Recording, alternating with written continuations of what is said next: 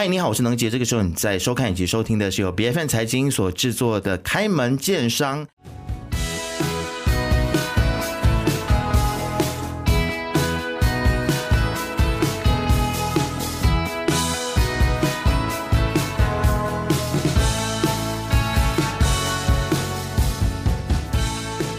那么，其实我们都知道，说政府鼓励国民安装太阳能板等等这些所谓的新能源设备啊。其实我相信，不只是马来西亚，很多国家呢现在都非常的努力，想要去实现零碳排的一个目标。那么，其实呢，这不只是符合国际社会对于环境可持续发展的一个期待，更是为了配合二零一五年巴黎协定所制定的全球温室气体减排的一个目标。而且呢，这也有助于减少对于传统能源的依赖，同时推动了本地太阳能产业的发展，可以算得上是一举多得哦。那么今天呢，我们要来访问的这位来宾呢，是来自 Verden Solar。在二零一三年呢，Verdant Solar 涉足了可再生能源的行业。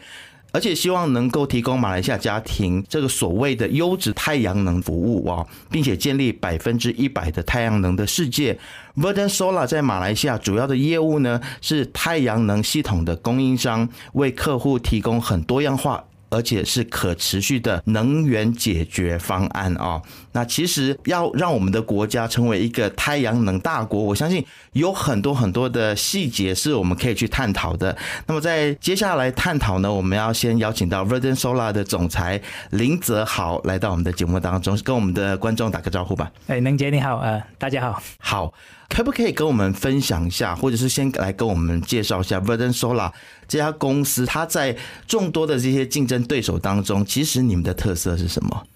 那首先，我们就是一个一站式的 EBCC 的公司，我们主要帮我们客户，就是有通过销售、工程，然后施工，然后也有帮他们去申请政府的一些相关的那些 contract 之类这样。当然，我们我们千足的这个这个地方主要是在太阳能这一块。当然，我们也有看一些关于绿色能源的发展。那你问我为什么我们如何跟可能其他公司，或是可能我们 word 会稍微比较重视的地方，那是我们都会以顾客为中心。对我们来说。我们是希望可以成为马来西亚其中一个最专注于顾客的，就是 customer centric 的一个公司。为了要达到这个目的的话，其实我们在公司里头，我们有所谓的做法，就是我们会以我们想要被对待的一个方式去对待我们的客户，或者在英文来说，我们就是会常说，就是呃 treat others treat our customer the way we want to be treated。然后我们记得说，如果我是客户的话，第一点。在速度方面一定要快，所以顾客有什么疑问啊，他们想要知道什么信息的话，我们要给他最最快的时间去回复他们。那在我们安装的时候，我们也是在整个马来西亚第一家，就是有 guarantee for 那个速度。如果我们没有在三十天里面安装的话，我们就会赔顾客钱。这个是我们是第一个做到的。然后当然在数字方面，我们也是非常的重视。我们在整个安装的时候，我们不只要速度快，我们不只要数量多，我们也要我们的数值很好。所谓的数值就是可能呃装了之后问题是很少的。我们现在我们自己的一个统计里头，我们每安装一百家里头，只有两家是可能会有一些漏水问题啊之类这样。在整个市场来说，我们算是做的非常非常的好的。当然，我们也很重视顾客的一个体验。我们是第一家在马来西亚有一个 WhatsApp group 的一个情况，当然那个是在两年前，我可能去了呃一个五星级，那当时是我第一次去五星级酒店的时候，我觉得诶这个是非常好的一个体验。那就是以前我去酒店的时候呢，他都会是那种诶我想要有什么问题啊，想要有什么服务的话，我就要回到我的酒店拿起那个电话打电话给他们。但是那时候我就去了一个五星级酒店，他就跟我说，如果你有什么需要的话，你可以 WhatsApp 我。我觉得哇，很好啊！我记得我在游泳池的时候，我就 WhatsApp 他说：“哎，你我的房间的毛巾需要换了。”然后回到房间他就换了，所以我就觉得这个是很好的一个体验，我就把它放进公司里头。所以现在我们有什么问题，顾客可以在晚上就算十点、十二点，他也可以问我们。当然，我们就会在各天上班时间的时候尽快的回复他们。现在我们也有通过就是所谓 A P P 的方式，让顾客可以尽快的去达到客服的这个效果。嗯，所以感觉上你们的客服真的是做的蛮好的，所以这个就能够让你们公司的一个速度上面能够很快的去达成。因为我看到说，其实你们公司呢最近被马来西亚记录大全呢是评为一年之内安装光伏 PV 系统最多的公司啊。来跟我们聊一下这个里程碑。因为你刚才跟我说到的是，你不只是要速度快，而且是要保证这个品质的。然后你说一百家里面只有两家会有漏水，或者说是会有问题啊。其实我更想知道的就是说，在这个速度跟品质兼顾的情况底下，你是不是需要有更多的员工或者是更多的人力去完成？还是你们用什么样子的方式去达到这样子的一个记录的呢？当然，首先呢，我觉得达到这个东西肯定是依靠所谓的团队。那我们某些服务方面，其实我们尽量可以用所谓的系统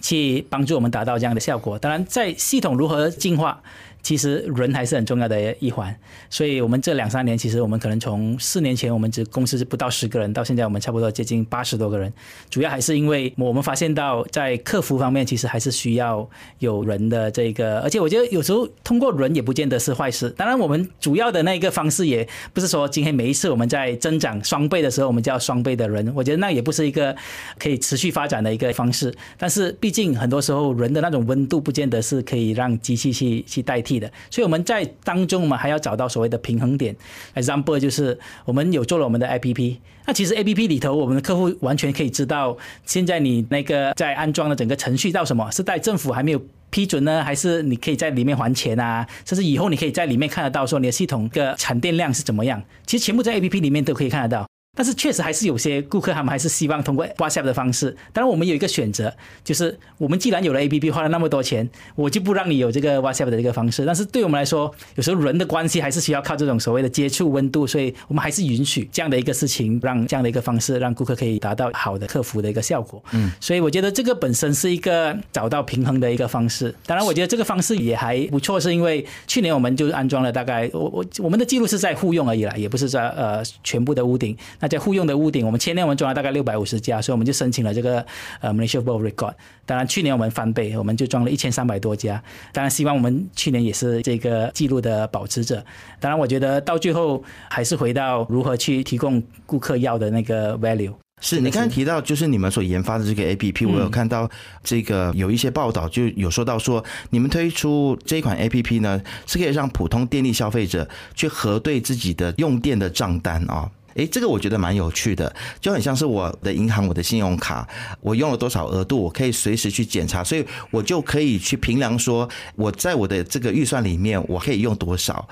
可不可以跟我们聊一下这个计划？为什么当初会有这个想法，想要有这样子的一个功能呢？啊，其实我们当时有这个想法的时候，主要是解决两个问题。第一个问题是站在顾客的角度去解决这个问题，就是顾客可能在整个程序上，可能还不知道发生什么事情。我们希望可以给这个比较更透明化的，让顾客去知道。第二就是顾客可能会觉得说，今天我花了一笔钱，他买的是什么？他买的不是太阳能电板，他买的就是可以帮他省电的这个系统。那回到所谓省电，就是如果今天我买这个系统，我觉得我知道说它可以帮我省一千块的话，那我肯定就想要说它一定要能够省一千块。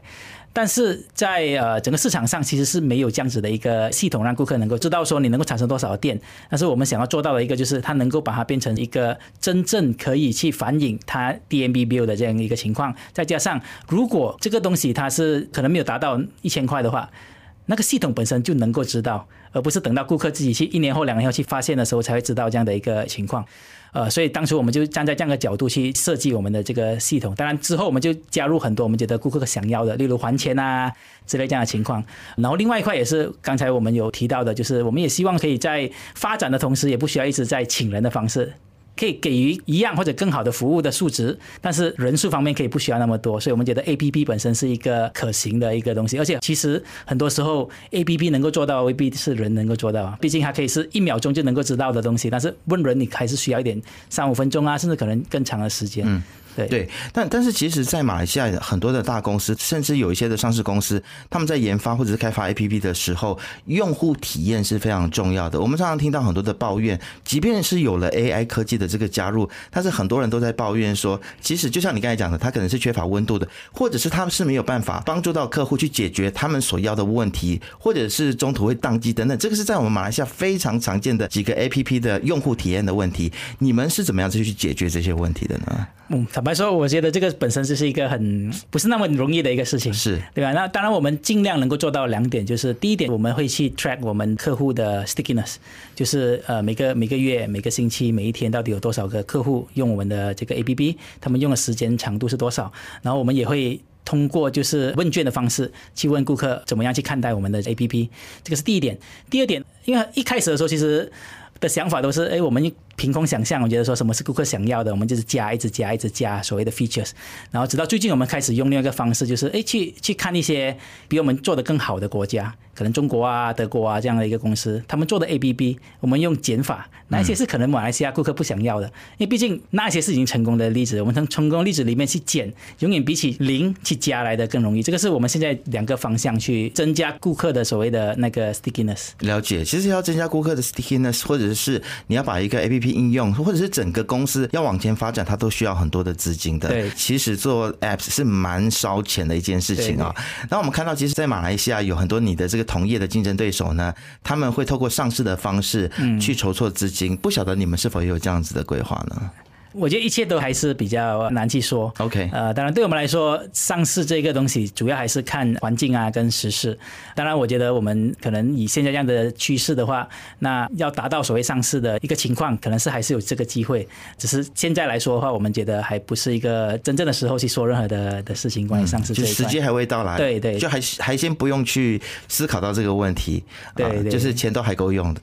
也不是也不是。当然，我们觉得如果有机会的话，可能我们会去会去真的是深入。去看看待，但其实现在筹措资金的方式有非常多嘛，不一定是上透过上市的方式。对对，那其实现在也有很多你们的竞争对手啊，他们会去参与到很多政府的工程，会不会觉得说，其实公司的规模跟去标政府的这一些工程案是有一些关系的？会不会觉得说，如果公司规模比较大的话，就比较容易拿到政府的标案？那如果公司小的话，就不容易拿到？会有这样子的状况吗？那绝对是会有的。嗯，当然，我觉得，呃，如果你要拿比较大的工程，那肯定是你本身公司的规模啊，你所做过的那些 projects 啊之类，这些都是会影响你能不能够成功。因为毕竟政府还是会很小心的去去看待这样的一个事情。当然，也不见得说，如果你没有所谓的 portfolio，你就没有机会。嗯，因为我记得一开始的时候，我们能够拿到一些政府的工程，主要还是在去做一些别人不想做的事情。例如，可能是一个只有二三十千的政府工程，那可能对于太阳能光伏这一块，很多大公司他们就根本看不上。对他们说他们想要这几百千啊，或甚至上百万的那个那些工程，那这些就是提供一个一个入门嘛，呃，让我们公司的规模还没到一个程度的时候，可以去探索的一些一些方式。是了解。其实现在在马来西亚，我们面对一个蛮现实的一个问题，特别是在都会区，在吉隆坡地区，因为我们很多人都是做 condo。那像我的话呢，就想说，我也想要来使用太阳能，但是因为我没有地屋。对我没我没有 landed 的 property，那其实这样子的一个情况，或者是这样子的一种都市住宅的现象，其实你们有没有想过要如何也帮助那些住 condo 的人，也可以在未来可以去使用到再生能源？当然，这个是希望有一天可以达到的一个一个趋势。当然，以现在的情况来说的话，那个公寓他们如果想要安装光伏的话，那唯一的方式就是在屋顶。那屋顶产的所谓的电就会是去到他们的 common area，嗯啊，可能是游泳池啊之类这方面的这些事情啊。当然，如果是住户本身的话，在中国可能开始有比较多的这样的一个情况，他们可能就装一片到两片的电板在他们的那个窗户。或者是阳台，阳台对，在阳台，然后用。当然，这个产生的电相对来说就相比较少，但是确实他们有在做这一方面。当然，日本也有所谓的，就是窗户他们连一些属于比较薄的那种纸，但是那个那个纸本身其实是可以除了隔热，也可以达到那个产电。当然，这方面的技术还不够成熟，所以呃，它的有很多。浪费的情况底下，因为毕竟阳光不会那么多的小时。第二是它的费用相对比较高一些，嗯啊，所以还是比较属于实验室。但是毕竟还是有所谓的机会了，让一些公寓未来有这个可能性。对，我会问这个问题，因为你们公司很像是蛮是在拼数量的嘛，对不对？那你们也得到了这个蛮不错的成绩跟记录，所以我在想说，如果未来谁能够去解决这个问题的话，应该这间公司会得到蛮不错的一个成绩的啊。那么，既然我们说到这拼数量的话啊，或者是拼这个公司的业务的多元化，其实我相信未来还是有很多的不同的想象的空间。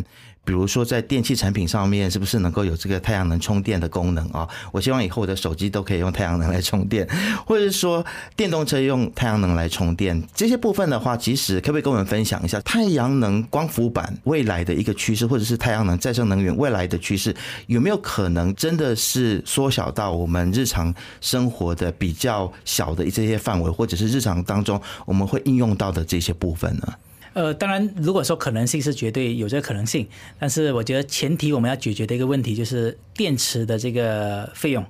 毕竟现在我们在马来西亚，如果要安装太阳能光伏的话，基本上我们还是有所谓的固打制，就是我们任何的客户他们要安装，他们都需要通过我们或者是呃我们的所谓的 peer 去跟政府申请。主要原因就是因为我们不能够同时在同一个地区有太多太多的那个住户同时安装了那个太阳能，然后把很多剩余的电都输出到电网里头，那可能会导致电网的电压会变得非常的有压力。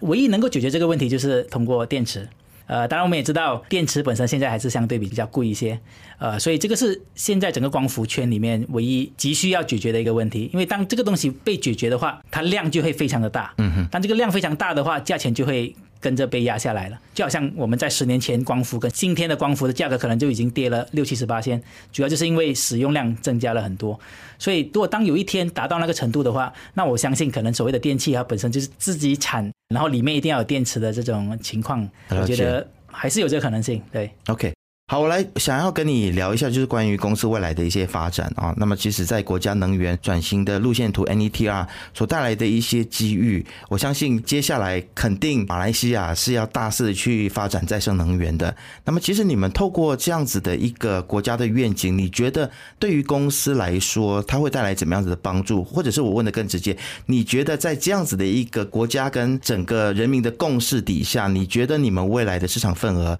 大概会有一个怎么样的？增长呢？哇哦！当然，我觉得这个是一个很有吸引力的市场，因为毕竟政府他们说到二零五零年要去到七十八先来自于这个呃绿色能源的话，那现在它整体的发展来说，以太阳能这一块来说，基本上我们就要去到五十七个 G 瓦，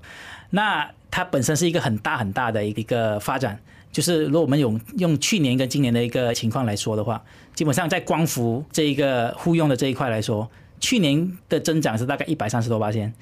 那这个趋势在继续的话，基本上它是一个非常有吸引力的一个市场。当然，有吸引力的市场也同时代表它的那个竞争也会越来越越大，